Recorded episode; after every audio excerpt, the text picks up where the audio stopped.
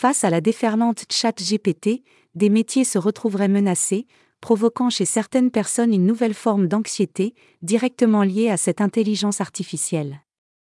On parle de high anxiety.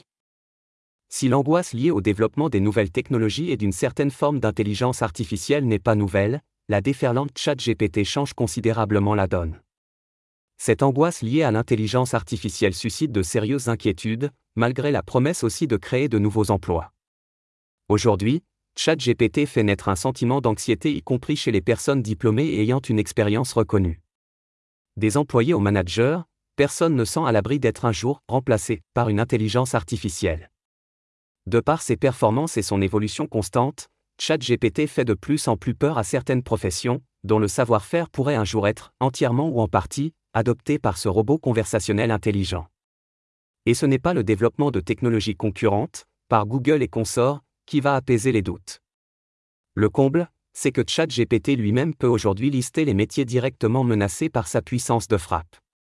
Cela concerne notamment les personnes chargées de saisir des données, de corriger ou de traduire du texte, de gérer des comptes, de réaliser des études de marché, d'organiser des voyages, de modérer du contenu en ligne ou d'écrire des articles. Même le travail d'un recruteur peut être aujourd'hui directement menacé par l'intelligence artificielle certains secteurs sont déjà touchés par le phénomène, à commencer par les médias, où de plus en plus de rédactions intègrent des contenus créés par une intelligence artificielle. A l'inverse, il y a encore bon nombre de métiers que l'intelligence artificielle ne peut pas, encore, remplacer, d'artistes à policiers, en passant par chirurgien ou sage-femme.